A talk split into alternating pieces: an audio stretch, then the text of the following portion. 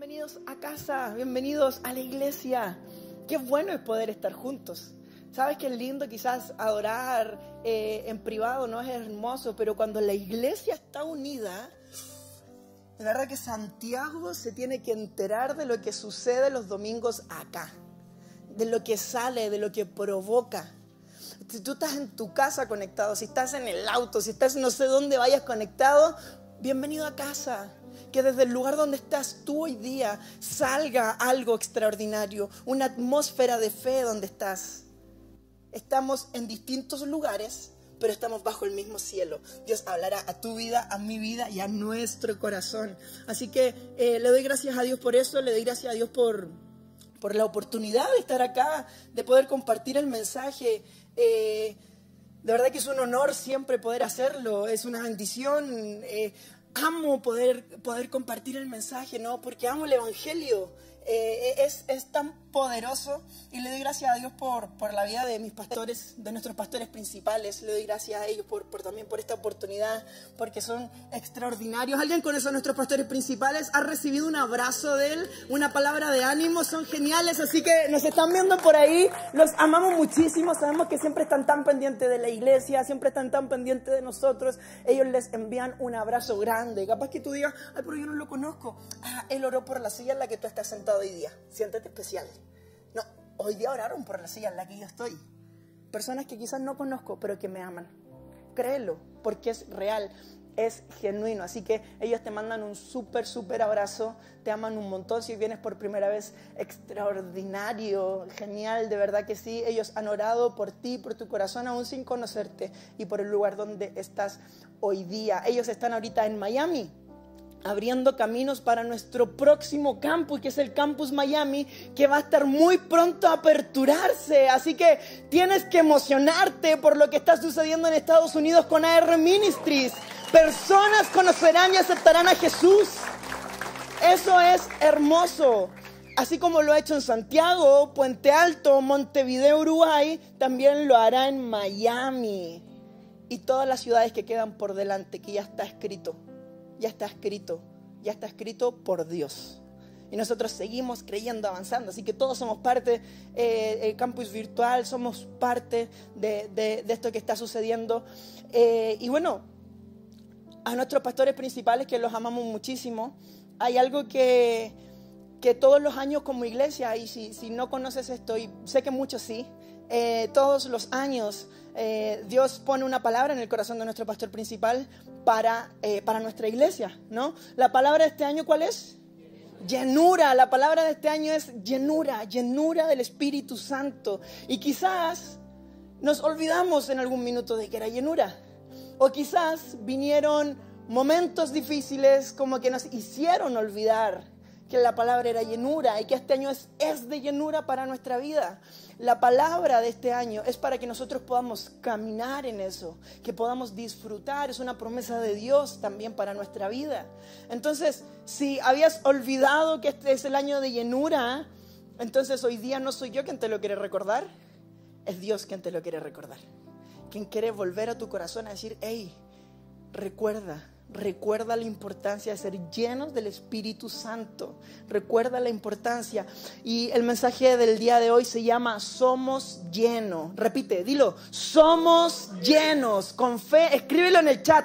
Somos llenos, somos llenos, porque es una declaración. Esto es con convicción, es con fe. Así que eh, hoy día vamos a estar hablando de eso en los próximos minutos y me encanta, pero vamos a comenzar desde el inicio, obviamente. Y todo parte con una decisión que es seguir a Jesús. ¿Cuántos seguidores de Jesús hay en este lugar? ¡Wow! Me encanta. Entonces predicamos juntos hoy día. Hoy día compartimos el mensaje juntos. Seguir a Jesús es lo mejor que nos puede pasar. Seguir a Jesús es la mejor decisión. Pero seguir a Jesús tiene riesgos. No es sencillo. El llamado de Jesús es un llamado salvaje.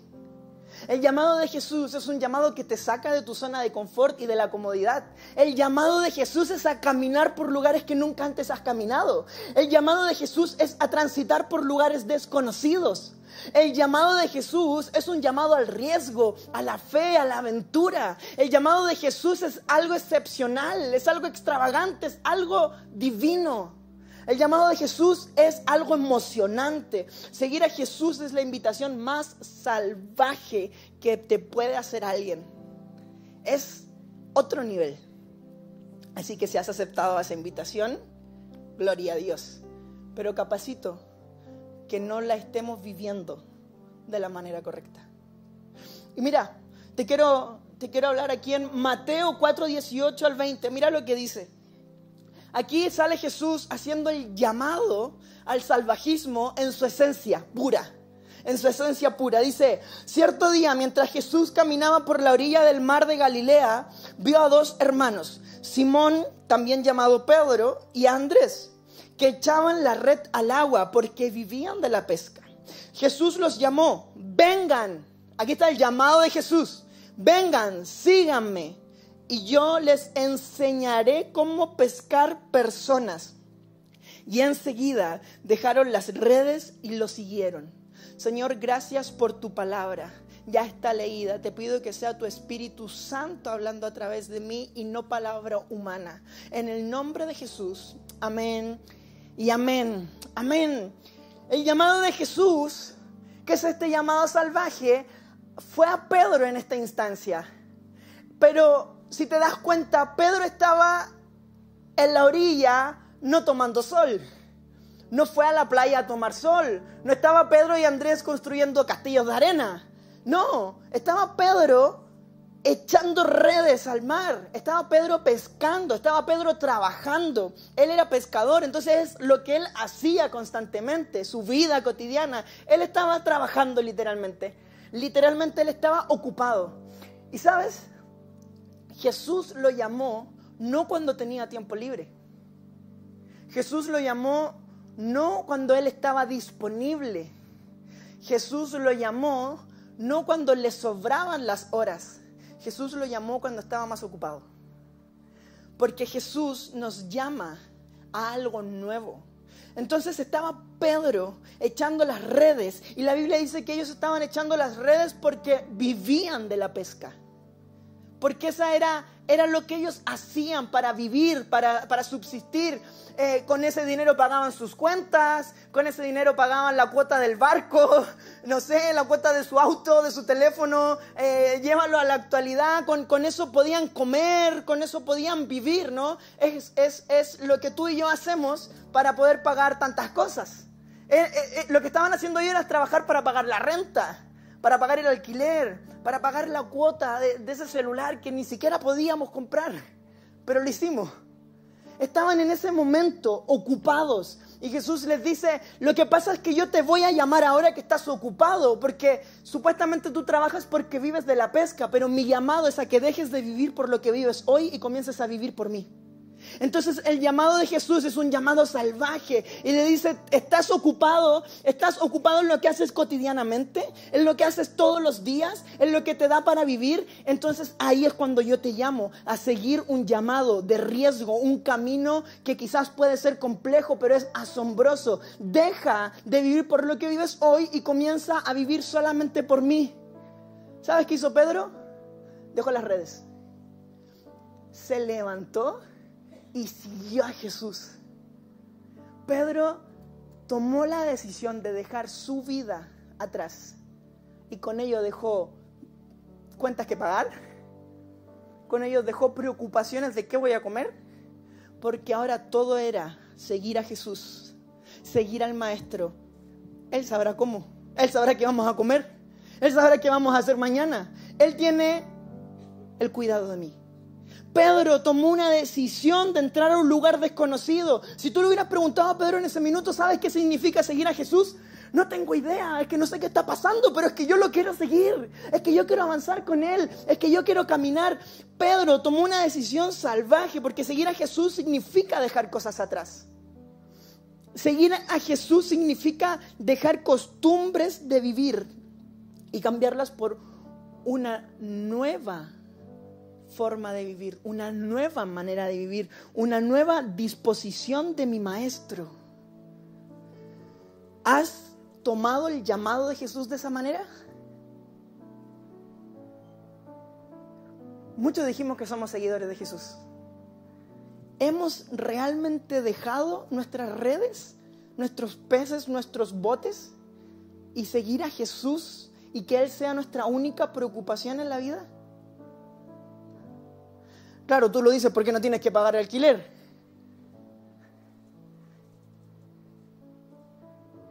¿Sabes?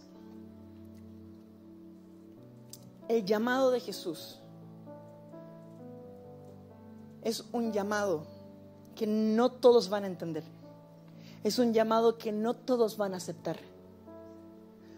Entonces es un llamado que no todos van a disfrutar pero tú y yo tenemos la posibilidad, la oportunidad de tomarlo como algo importante, como algo relevante y poder caminar. No todo el mundo está preparado ni dispuesto a vivir una vida de riesgos y una vida de fe. No todo el mundo quiere acceder a eso. No todo el mundo quiere tomar esa decisión. Pero Jesús sí llama a la gente. Jesús sí está dispuesto. El problema es que muchas veces nosotros somos los que no hemos estado dispuestos. Él está dispuesto a cuidarte, a acompañarte, a construir el mejor futuro para tu vida, a tener preparada victorias, un banquete. Pero tú y yo muchas veces seguimos decidiendo tener nuestras redes. ¿Sabes qué, Pedro? Si hubiera tomado la decisión contraria, quiere decir, buena invitación, pero no. Eso hubiera sido toda la historia. Y hubiéramos conocido a Pedro como el pescador que rechazó a Jesús. Y probablemente conoces a Pedro por muchos otros motivos. Pedro siguió apareciendo mucho en la Biblia porque Pedro decidió caminar por lugares desconocidos, por lugares que no tenía idea de qué iba a suceder. Pero si Pedro hubiera rechazado a Jesús, hubiera rechazado todo el futuro brillante que tenía por delante, que él no conocía, que él no lograba ver, pero algo movió a Pedro a dejar todo atrás, a seguir a Jesús. Tomó su decisión de abrir los ojos a algo nuevo. Muchas veces seguimos a Jesús con los ojos cerrados y dormidos. Y nos perdemos de todo lo hermoso y aventurero. Seguir a Jesús de esa manera es entrar a la hermosura con los ojos cerrados y perdernos de todo lo glorioso y maravilloso. Es entrar a algo hermoso y no apreciarlo porque vives con los ojos cerrados, vives dormido. Seguir a Jesús de esa manera es tan aburrido. Seguir a Jesús es algo aventurero, es algo riesgoso, pero es algo glorioso. Es lo mejor, es lo mejor que nos puede pasar, pero debemos despertar a un adormecimiento que sucede porque llevamos tanto tiempo en este mundo que ya nos comenzamos a acostumbrar y a tomar las maneras de este mundo. Olvidamos que no pertenecemos acá, que nuestra ciudadanía está en el cielo. Nosotros pertenecemos al reino de Dios, pero caminamos como si fuéramos de acá. Nos mimetizamos. Y pareciera que en vez de nosotros evangelizar a alguien, me terminaron a mí convirtiendo. ¿Sabe por qué pasa todo esto? Porque sucede lo peor que nos podría pasar. Domesticamos nuestra fe y nos convertimos en cristianos civilizados. Cuando en verdad la fe original es una fe salvaje. Mira lo que significa domesticar. Domesticar, reducir acostumbrar a la vista y compañía del hombre al animal fiero y salvaje. ¿Has domesticado tu fe? ¿La has reducido al punto de que sea apta para entrar en la lógica humana? ¿Has tomado la fe grande, infinita, en algo pequeñito para que sea apto para este mundo? Deja de domesticar tu fe. Deja de domesticar tu fe. Mira lo que significa ser civilizado. Dicho de una persona que se comporta de manera educada y correcta.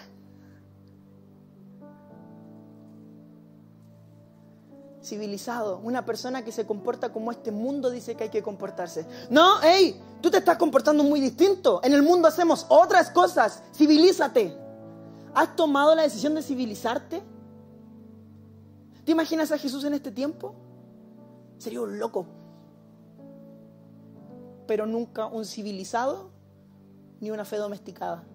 Porque entiende, porque Él sabe que, que, viene de otra parte. Pero tú y yo lo olvidamos todo el tiempo. Vivimos en este mundo, pero no pertenecemos a este mundo. Por ende, nuestra fe no está ni puesta en este mundo, ni proviene de este mundo, sino que está puesta en Dios y viene del cielo. No puedes domesticar algo así, porque domesticar tu fe es querer dividir lo infinito, es querer porcionar lo infinito. No se puede. Y cada vez que lo intentamos y logramos civilizarnos, comenzamos a vivir una vida de dormidos, donde comenzamos a asumir cosas. Mira, ¿has visto Rocky, la, película Rocky Balboa? ¿Sí? ¿Alguien la ha visto? ¿Alguien la ha visto? Em, en esta película hay una, hay una parte que me encanta muchísimo y la quiero compartir contigo. Ah, y es una frase de Mickey. Espero haberlo dicho bien. De Mickey a Rocky. Mickey es el entrenador. Y mira lo que le dice. Rocky, digámoslo de esta manera. Tres años atrás eras sobrenatural. Fuiste duro y desagradable y tenías esta mandíbula de hierro fundido. Pero luego te sucedió lo peor que le podría pasar a cualquier luchador. Te civilizaste. Rocky, eras increíble. Alguien que se subiera al ring contigo era pérdida segura. Rocky, ya tú subías al ring y el otro sabría que no podría ganar. Tú eras indestructible. Quien se subiera, tú lo golpeabas y era, eras, eras alguien imparable. Pero Rocky, te civilizaste. Te pasó lo peor que le puede pasar a un boxeador. Te pasó lo peor que le puede pasar a un luchador. Te convertiste en una persona común y corriente. Antes creías de una manera extravagante. Antes caminabas por el mundo sabiendo que no eras de acá. Antes amabas a Dios con todo tu corazón. Antes tenías una pasión por servir, una pasión por predicar. Y parecía que había un fuego en tu interior y disfrutabas la iglesia. Y a quien te cruzaba por delante tú le decías, Señor te ama, Jesús te ama. Hoy el Evangelio es lo mejor, pero te sucedió lo peor que te podría haber sucedido. Te civilizaste te convertiste en un cristiano civilizado y domesticaste tu fe. Lo peor que le puede pasar a un seguidor de Jesús es domesticar la fe. Lo peor que le puede pasar a un cristiano es civilizarse. No puedes enjaular una fe salvaje, porque la fe actúa de esa manera. ¿Qué pasó en el camino? ¿Qué sucedió? ¿Alguna vez te dijeron, hoy andas con el primer amor? Los que son cristianos más antiguos, hoy es que anda con el primer amor. No, ¿sabes qué? Lo que pasa es que tú te convertiste en un civilizado. Tú domesticaste tu fe, entonces para ti ahora es extraño que alguien ame tanto a Dios. Para ti ahora es extraño que alguien ame tanto a Jesús. ¿Por qué debe ser algo extraño? ¿Sabes qué? Para la gente que, para la gente que solo camina y existe, les parece una locura a las personas que viven. Por eso Jesús parecía un loco. Por eso Juan el Bautista le decían el loco.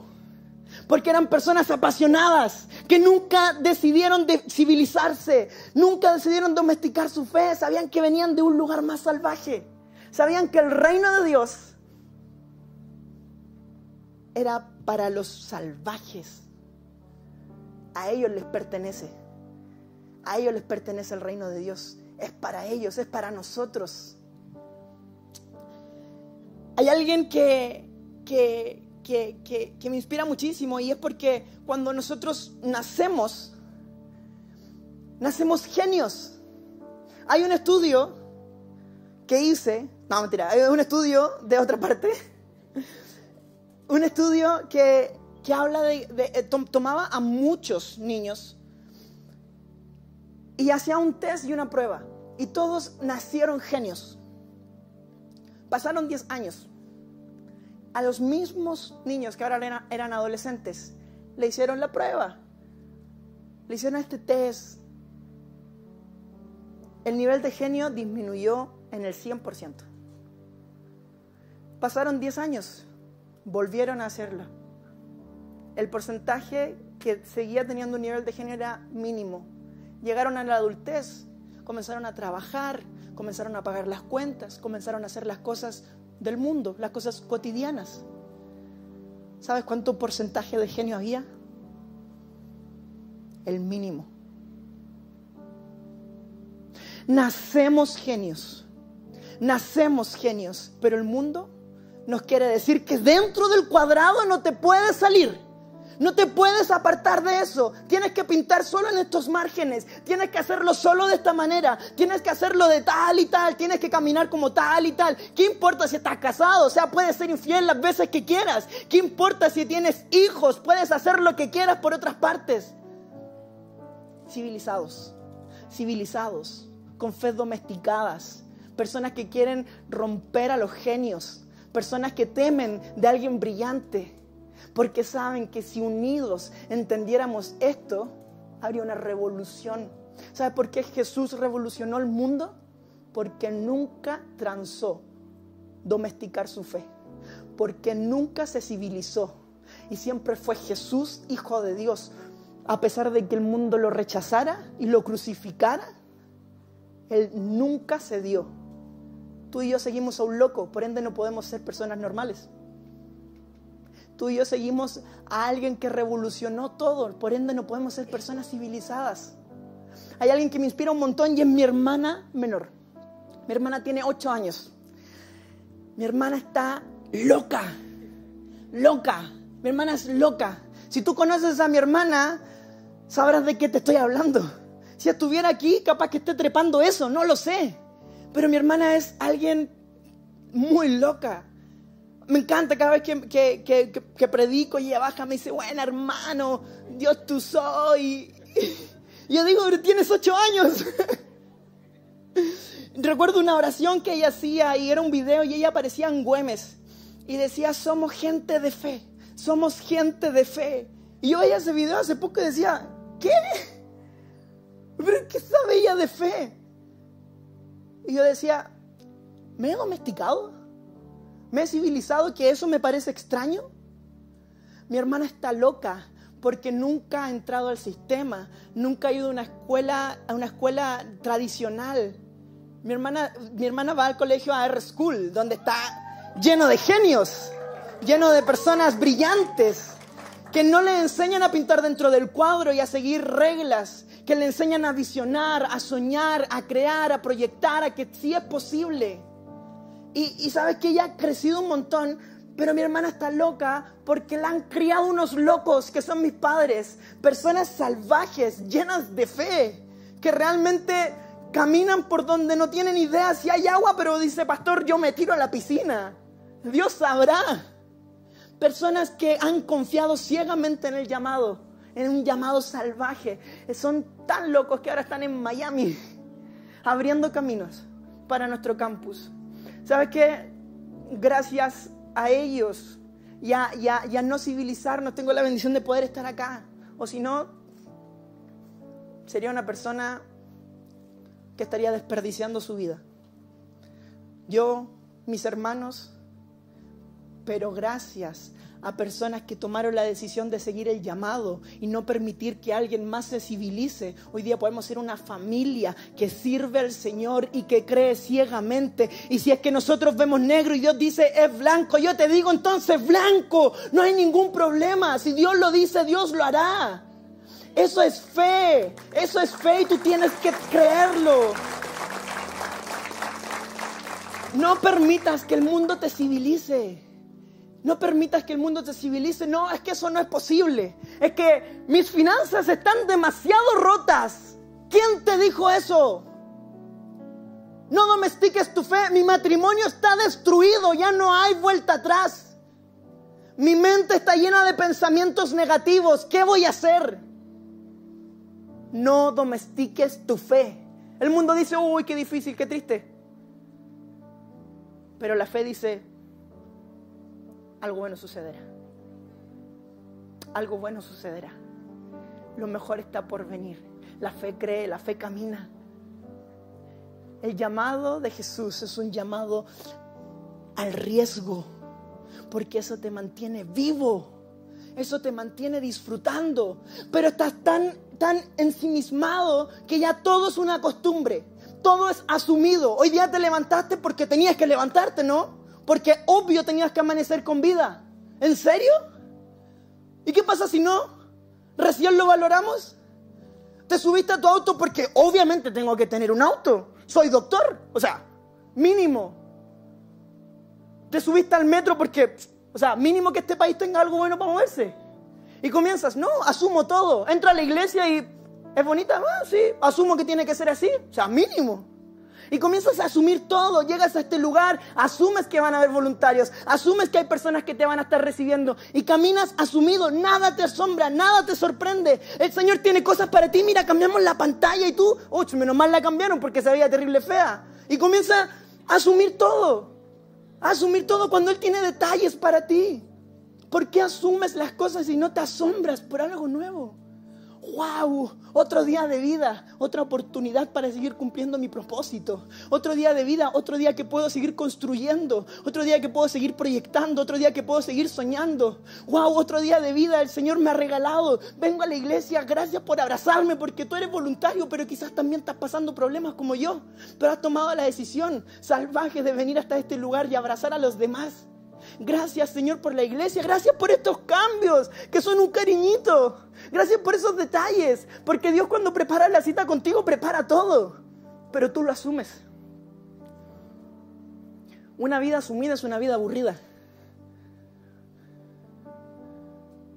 Una vida salvaje es una vida asombrosa. El llamado de Jesús es así. Mira lo que dice Ezequiel 36 del 26 al 28.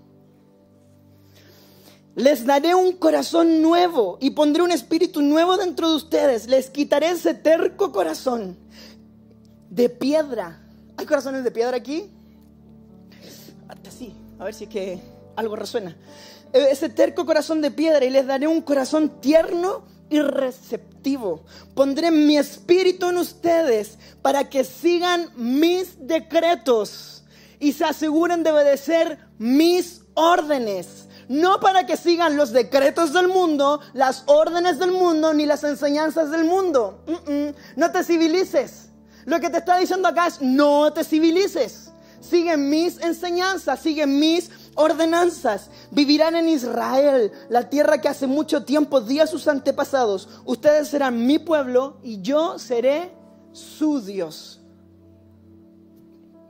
Desde el momento en que nos convertimos en ciudadanos del cielo, somos extranjeros en esta tierra. Desde el momento en que aceptamos una ciudadanía distinta, no podemos querer pertenecer al cielo y actuar como el mundo. No, no podemos pretender tener una fe extravagante, pero seguir la naturaleza humana. No podemos pretender eso, no podemos pretender aceptar a Jesús, pero rechazar sus enseñanzas. No podemos pretender aceptar a Jesús, pero rechazar sus órdenes. No podemos pretender aceptar a Jesús, pero rechazar el camino difícil. Si Jesús pasó el camino a la cruz, ¿quién soy yo para no tener un problema en esta vida? Si Jesús sufrió por amor a mí, ¿quién soy yo para no tener dificultades? Gloria a Dios por los problemas porque entonces experimento un poco lo que experimentó Jesús. Y si yo quiero ser como mi maestro, yo también quiero el dolor. Ay, pero yo no lo quiero. ¿Quiénes somos nosotros para no pasar por dificultades? Pero tenemos una tremenda bendición. Jesús está con nosotros. Eso es asombroso, eso es emocionante, eso es algo, algo diferente. Y quitaré de ustedes el corazón de piedra y les daré un corazón de carne. Dios prometió una nueva naturaleza, una nueva manera de sentir, una nueva manera de pensar, una nueva manera de vivir una nueva naturaleza, no una naturaleza como este mundo, no como el, todo el mundo camina, es algo diferente. Él quiere cambiar ese corazón de piedra por un corazón de carne. Y mira lo que significa un corazón de piedra, es un corazón terco, insensato, intratable, que no recibe buenas impresiones de la palabra. Si estás bostezando ahora, puede ser que haya un corazón un poco terco, que se endurece por el engaño del pecado que se civiliza por las enseñanzas de este mundo. Un corazón terco, insensible, un corazón que no disfruta, que no se asombra, un corazón que asume todo, un corazón donde no hay receptividad, un corazón que te permite vivir la vida como una carga. Pero mira lo que es un corazón de carne. Uno que puede sentir un corazón que puede sentir y que puede disfrutar. Un corazón que puede sentir, que puede disfrutar, que puede sentir el amor por Dios y el amor por las personas. ¿Amas a toda la gente? Es que el al lado siempre. Corazón que puede sentir, disfrutar, amar a Dios, amar a las personas y que puede ser y es la morada adecuada para Dios. Un corazón tierno un corazón donde Dios diga, ahí quiero habitar, ahí quiero estar. Un corazón sensible. Un corazón que te permite disfrutar la vida de una manera especial, distinta, diferente. Pero tú y yo muchas veces no somos ese tipo de personas. No somos las personas que tienen un corazón así. La transformación espiritual y la morada del Espíritu Santo nos ayudarán como creyentes y cristianos a obedecer a Dios y a seguir a Dios. Mira lo que dice Joel 2 del 28 al 29. Entonces, después de hacer todas esas cosas, derramaré mi espíritu. ¿Qué año es este? Año de llenura año de llenura. Derramaré mi espíritu sobre toda la gente. Sus hijos e hijas profetizarán, sus ancianos tendrán sueños y sus jóvenes tendrán visiones. En esos días derramaré mi espíritu aún sobre los sirvientes, hombres y mujeres por igual. Derramaré mi espíritu, la fe, el camino diferente, eh, el, el Espíritu Santo te permite visionar, proyectar cosas distintas. Ya no arruinar tus sueños, no sepultar tus sueños, no enterrarlos en lo más profundo. No, la, la llenura del Espíritu Santo te permite ver sueños, te permite visionar, te permite proyectar, te permite construir. Entonces tú ahora sientes que hay un futuro mejor, no que hay un futuro destruido, no que hay, hay algo que pasará, no sé sino que emoción por lo que viene, emoción por lo que harás, emoción por cómo Dios te usará. Eso te permite ser lleno del Espíritu Santo. El Espíritu Santo no solo es el consolador, el Espíritu Santo es el empoderador. Él nos empodera, Él desata un fuego en nuestro corazón, Él, Él produce algo en nuestro interior. ¿Cuándo se apagó eso? ¿Cuándo dejó de ser? ¿Cuándo nos civilizamos? ¿En qué punto sucedió? ¿En qué momento, Señor, dejé de ver con asombro el Evangelio? ¿En qué momento me acostumbré a la cruz? A veces como cristianos nos acostumbramos a la cruz. Nos acostumbramos al sacrificio de Jesús. Nunca podemos pasar por alto el acto más glorioso que puede experimentar la humanidad por el cual fuimos redimidos, perdonados, salvos, transformados y hoy día tenemos un futuro.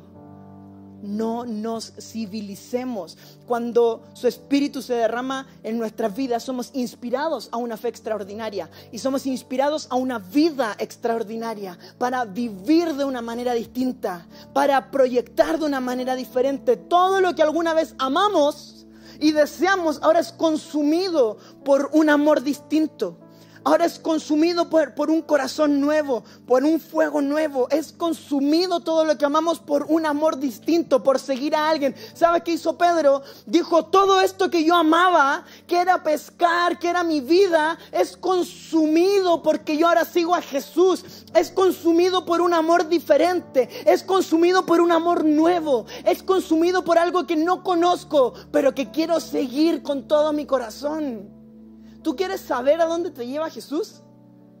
¿Y por qué no disfrutas del camino mejor? A veces queremos tener todo bajo control. Entonces no será todo tan bueno.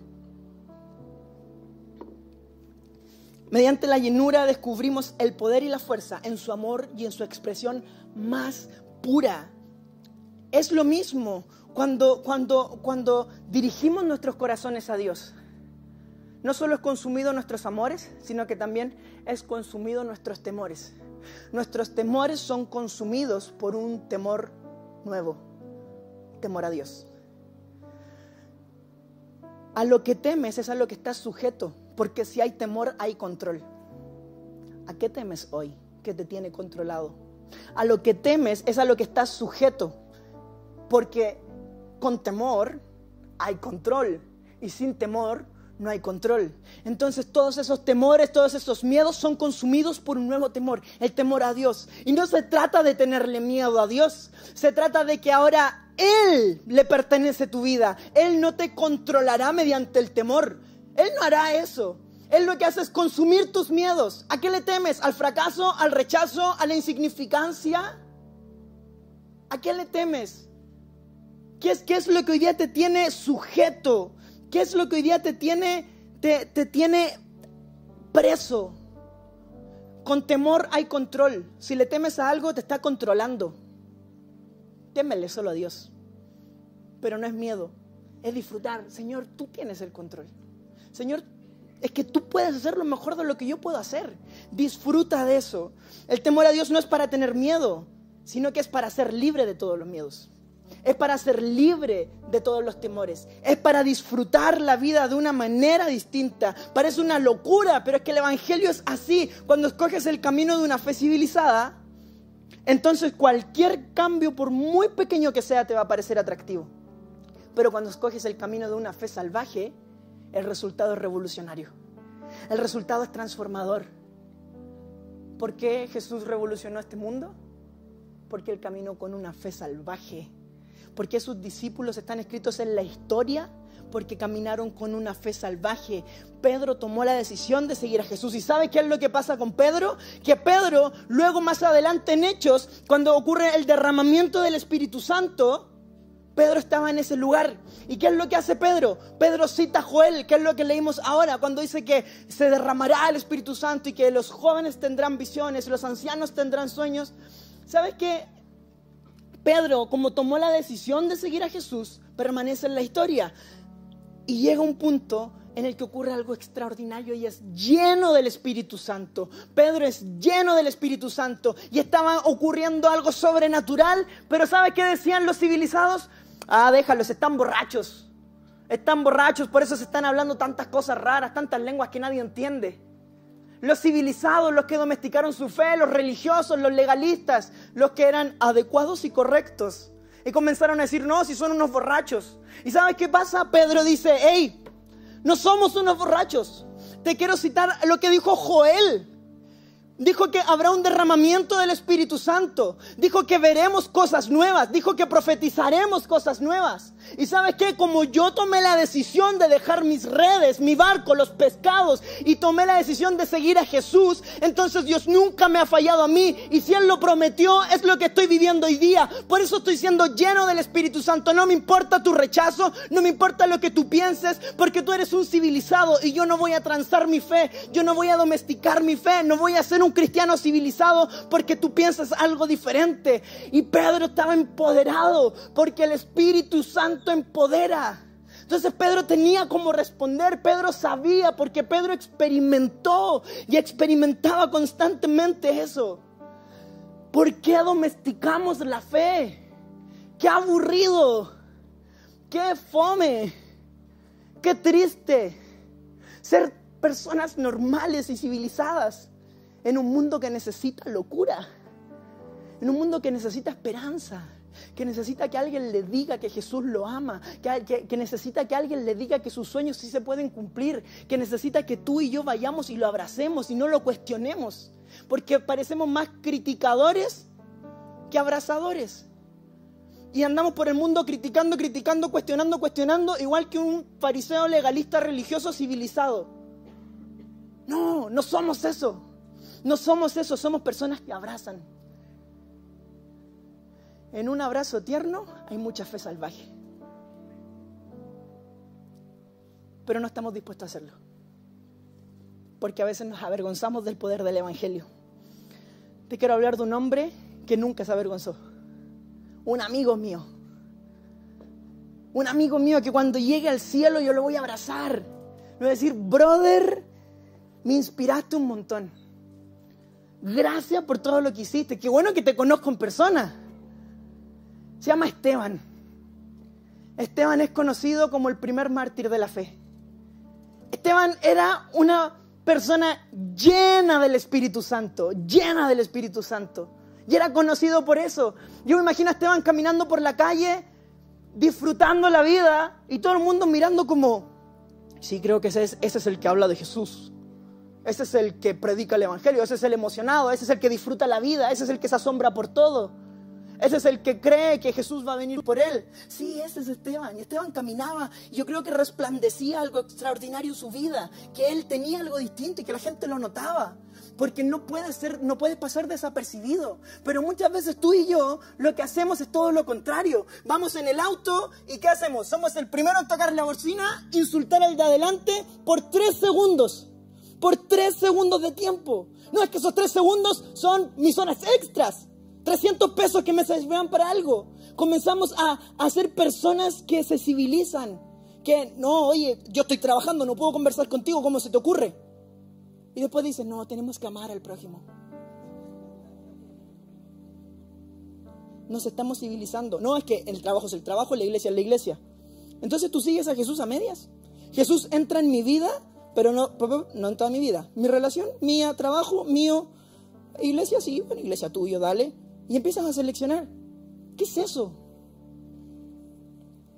Civilizado, domesticado. Caminamos por la vida siendo la peor imagen de Jesús. Pareciéramos que somos un negativo debemos reflejar a Jesús. Esteban lo hacía. Y Esteban, antes de leer los versículos donde, donde aparece su historia, lo que sucede acá es que, es que él, al ser una persona llena del Espíritu Santo y predicar con tanto amor, uy, les picó a los religiosos, trajo incomodidad y tuvieron que enjuiciarlo y tuvieron que mentir y tuvieron que decir, no, lo que pasa es que Esteban anda haciendo esto, entonces él merece la muerte. Y comenzaron y todos, no, sí, ya, vamos a matar a Esteban. Vamos a echar a Esteban. ¿Por qué? Porque ha dicho la verdad, porque ha predicado el Evangelio, porque les parecía un loco, porque era una persona que no aceptó civilizarse, porque era una persona que era llena del Espíritu Santo, porque era una persona que no estaba transando su fe, porque era una persona que no estaba transando su llenura, porque era una persona que no estaba dispuesta a ceder un paso. Y ahí están estos versículos. Hechos 7. Cuando ellos oyeron a Esteban decir esto, se enfurecieron tanto que hasta les rechinaban los dientes. Pero Esteban, ¿Esteban qué? Lleno. ¿Esteban qué? Lleno, lleno del Espíritu Santo. Si no fuera algo importante, no aparecería en la Biblia. Porque si no saliera ese detalle, la historia seguiría. Pero no, era algo vital, era algo relevante, porque por eso es que Esteban pudo hacer todo. Esteban, lleno del Espíritu Santo, levantó los ojos al cielo y vio la gloria de Dios y a Jesús a su derecha. Entonces dijo, veo cielos abiertos y que el Hijo del Hombre está a la derecha de Dios. Pero ellos lanzando un fuerte grito se taparon los oídos porque les incomodaba. Les incomodaba lo que Esteban decía. No, qué blasfemo, qué hereje. ¿Cómo se le ocurre? ¿Cómo puede ser así? ¿Cómo ella puede creer tanto? ¿Cómo puede confiar tanto? ¿Cómo puede seguir intentando, intentando? ¿Cómo puede seguir yendo a la iglesia? ¿Cómo si sus problemas ya están? Si su vida ya fue así, pero sigue lo mismo, sigue creyendo que va a haber un pastor que la va a acompañar. Y se tapan los oídos, se tapan los oídos a tu fe y se incomodan. Pero ellos lanzando un fuerte grito se taparon los oídos y arremetieron contra Esteban y lo sacaron de la ciudad y lo apedrearon. Los testigos falsos pusieron sus ropas a los pies de un joven que se llamaba Saulo. Y mientras lo apedreaban, Esteban rogaba, Señor Jesús, recibe mi espíritu. Luego cayó de rodillas y clamó con fuerte voz, Señor, no les tomes en cuenta este pecado. Y dicho esto, murió. Hay otras versiones de la Biblia que dicen, y dicho esto, durmió. Durmió. Qué tierno. Durmió. Hay hombres llenos de fe que sobreviven su noche al foso de los leones. Hay hombres llenos de fe que son rescatados del horno de fuego. Hay hombres llenos de fe que pasan su proceso, cierran sus ojos en este mundo, pero los abren en la eternidad. Hay hombres llenos de fe que han pasado por tantas dificultades, pero ninguno Dios lo ha dejado de lado. Por mucho que alguien hubiera tenido que morir por causa del Evangelio, despierta en la eternidad, nos lleva a la delantera, está en un mejor lugar que tú y yo, está en un mejor lugar que cualquier persona. Fue recibido por Jesús. Dios nunca ha dejado de lado a ninguna persona que cree en Él. Dios nunca ha dejado de lado a alguien que confía. Dios nunca ha dejado de lado a los incivilizados. Dios nunca ha dejado de lado a los que no se domestican, a los que son unos salvajes, a los que son unos locos, a los que creen en su palabra, a los que creen en el Evangelio. Dios nunca ha dejado de lado a sus hijos, a los que creen ciegamente, a los que, a los que predican y los que hablan. ¿Sabes que Juan el Bautista era conocido por su locura? y era un loco y, y, por qué hace eso y por qué predica, lo encarcelaron, le cortaron la cabeza, pero sabes, es recordado como el grande es recordado como alguien, un héroe. Yo lo admiro. ¿Cómo quiere ser recordado, escrito en la historia? Nicolás Burgos, el civilizado. Qué triste. Y si mejor es tu nombre y al lado dice alguien que nunca se dio a ser un civilizado ni domesticar su fe. Fue un hombre salvaje en medio de un mundo común y corriente que llevó luz y esperanza. Gloria a Dios por eso.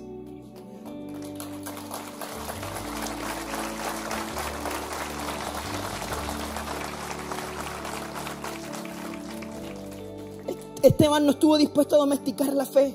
Esteban no estuvo dispuesto a transar la llenura.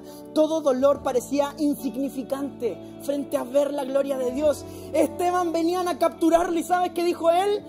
Veo el cielo abrirse de par en par. Y yo me imagino a todos los civilizados alrededor así como, qué está hablando? Veo el cielo abrirse de par en par y veo a Jesús venir. Veo la gloria. ¿Sabes qué estaba haciendo Esteban? Él veía, soñaba, proyectaba. Esteban tenía algo distinto, tenía la llenura del Espíritu Santo. Nunca se dio nada y veía la gloria de Dios. Y estuvo, estuvo dispuesto a tener que caer de rodillas, ser apedreado mientras miraba hacia el cielo, tener que pasar dolor, tener que pasar sufrimiento pero ver la eternidad a un paso, ver la eternidad ahí enfrente, mientras todos lo apedreaban, ¿sabe qué salió de Esteban? Señor, no les tomes en cuenta este pecado. ¿Sabes qué hizo Esteban? Imitó a su maestro. ¿Sabes qué fue el último que hizo Jesús en la cruz? Padre, perdónalos porque no saben lo que hacen. No saben quién soy yo. No saben que soy su Salvador. Pero perdónalos porque un corazón nuevo te permite amar a Dios y a las personas. ¿Eres el que me viene a matar?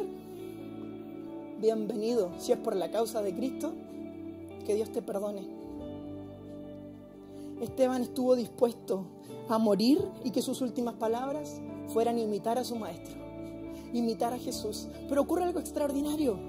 Dentro de esta escena estaba Saulo. ¿Sabes quién es Saulo? Pablo.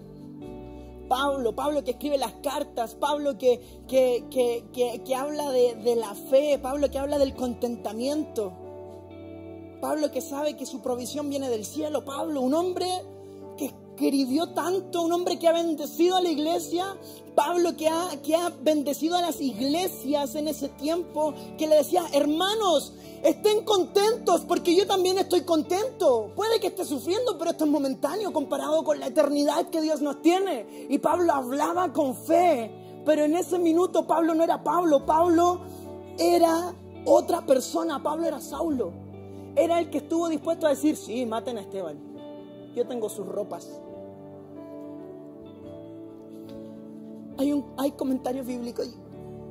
esto me vuela la cabeza y el corazón, te lo prometo. Estaba llorando en la oficina cada vez que leía esto. La última oración de Esteban fue decir, Señor, no les consideres, no les tomes en cuenta este pecado. Se dice que Pablo existe porque existió la oración de Esteban. Pablo ha bendecido tanto a la iglesia porque hubo un Esteban que estuvo dispuesto a decirle, Señor, perdónalos. Y luego, ¿sabes qué pasó? Saulo se convirtió en Pablo porque tuvo un encuentro con Jesús, tuvo un encuentro con una fe salvaje, tuvo un encuentro con alguien extraordinario y chocó su caballo y tuvo que tocar el piso y la tierra y decir, ¿quién me está hablando? ¿Sabe quién te está hablando? Te está hablando el que cuando tú mataste a Esteban, en ese minuto que tú estabas ahí, el hombre que él predicaba, en el que él creía, ese hombre incivilizado, esa persona que cree en mí, yo te estoy hablando, su maestro te está hablando, su maestro te está hablando y te quiere llamar ahora a ti. ¿Estás dispuesto a entrar en un camino de riesgos, en una aventura? ¿Tú que eres un civilizado, domesticado, legalista, religioso? Uy, qué invitación más cruda. Pero Pablo se convirtió en un estandarte, tomó a Jesús predicó por todos lados, comenzó a evangelizar, a, predicar, a escribir cartas. Pablo ha bendecido tanto a la iglesia, pero porque hubo un hombre que estuvo dispuesto a dar su vida por el Evangelio y orar porque fueran perdonados. Hace años atrás, en una iglesia pequeña en Puente Alto, que llevaba cuarenta y tantos años, hubo unos pastores que no se rindieron y seguían haciendo iglesia y seguían haciendo iglesia y seguían haciendo iglesia. Y una vez entró un borracho que era conocido por ser borracho, que era conocido por ahí por eso. Y aceptó a Jesús en su corazón en una prédica común y corriente, como quizás pudieras pensarlo. Un hombre que se llamaba Patricio Burgos y que hoy día es nuestro pastor principal. ¿Quién iba a pensar que iba a ser pastor principal de una iglesia de más de dos mil personas? Donde hoy día tenemos cuatro campus y seguimos abriendo. ¿Quién iba a pensar que ese hombre iba a ser transformado y gracias a él muchos íbamos a ser abrazados? ¿Quién iba a pensar que ese hombre iba a dirigir una iglesia donde muchos hemos sido restaurados? Donde tú llegaste quizás desde Venezuela a ser abrazado a tu casa pero porque hubo alguien que creyó y siguió predicando el Evangelio y alguien se convirtió, alguien importante. Pero ¿qué pasa si en tu trabajo el que está al lado tuyo, el que ignora todos los días es un Patricio Burgos? ¿Qué pasa si tu compañero de universidad es un Patricio Burgos y tú por no querer predicar el poder del Evangelio no has convertido a alguien, no has hablado a él de Jesús, de la persona más transformadora de este mundo? ¿Qué pasa si con quien duermes y piensas que, que, que nunca va a aceptar a Jesús? Es un Patricio Burgos. No te civilices. ¿Por qué te cierras a esa oportunidad? Tu compañero de colegio puede ser perfectamente alguien que hable a millones y miles de personas. Tu compañero de trabajo al que ignoras. La persona a la que insultas. La persona a la que le gritaste en el auto. La persona a la que le faltas el respeto constantemente ¿Qué pasa si esas personas no están recibiendo de ti el poder del Evangelio y si ellos fueran un Patricio Burgos? Yo estoy agradecido de Dios por esa iglesia pequeña, donde Él pudo aceptar a Jesús en su corazón, porque hoy día puedo disfrutar la iglesia de una manera nueva porque se convirtió en un loco, porque se dejó de civilizar, porque comenzó a no domesticar nunca más su fe y a creer ciegamente, somos pocos, bueno, ¿qué importa un auditorio de 700 personas? Me parece increíble. Una locura, ¿qué pasó? Es que fue lleno del Espíritu Santo y ahora veía diferente, veía distinto. ¿Cuántos somos pocos? Mentira, somos muchos. Yo los veo y y predicaba como si hubieran 400 personas y habíamos 28. Alguien loco, incivilizado, que hoy día está en Miami abriendo camino, donde nosotros podemos decir hay cero personas, pero él tenemos una iglesia hermosa tenemos cientos de personas que van a levantar sus manos, familias que van a ser restauradas, matrimonios que van a ser restaurados, jóvenes que van a ser restaurados y un fuego encendido en su corazón para predicar y va a ocurrir un avivamiento.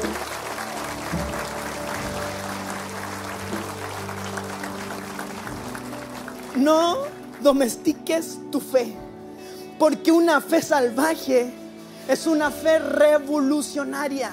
Lo más revolucionario que podemos hacer tú y yo es imitar a Jesús nuestro Maestro. El enemigo solo te puede entregar pasado, pero Dios es el único que te puede entregar futuro. Y si tú sigues viviendo en tu pasado destruido, no podrás construir el futuro brillante ni disfrutarlo el que ya tiene para ti.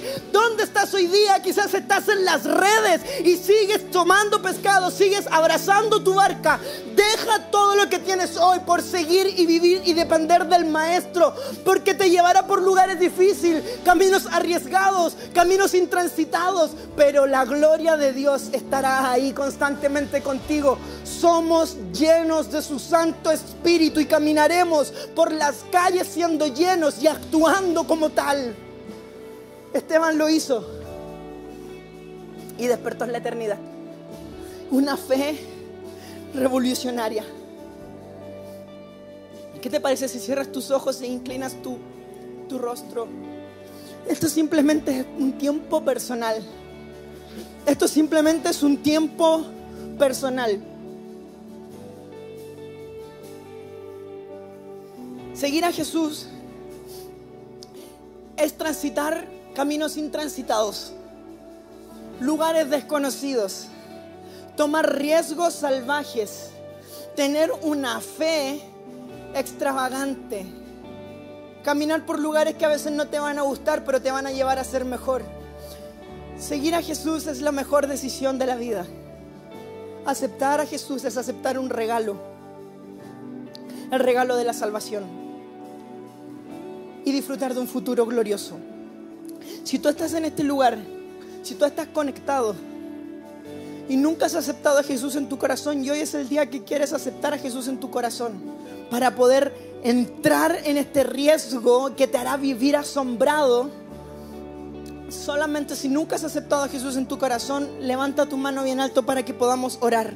Si hoy es el día que quieres aceptar a Jesús en tu corazón, si hoy es el día que quieres comenzar a transitar por estos lugares y aceptar el llamado, si hoy quieres dejar la barca, los peces, las redes atrás, si hoy quieres dejar tu lógica en el pasado, Levanta tu mano bien alto, vamos a hacer una oración. Si tú quieres aceptar a Jesús en tu corazón, escríbelo en los comentarios. Escríbelo en los comentarios. Yo quiero aceptar a Jesús en mi corazón. Levanta tu mano bien alto, vamos a hacer una oración. Vamos a hacer una oración con fe. Vamos a hacer una oración con fe. Así que repite, repite después de mí. Veo tu mano, Dios te bendiga, Dios te bendiga.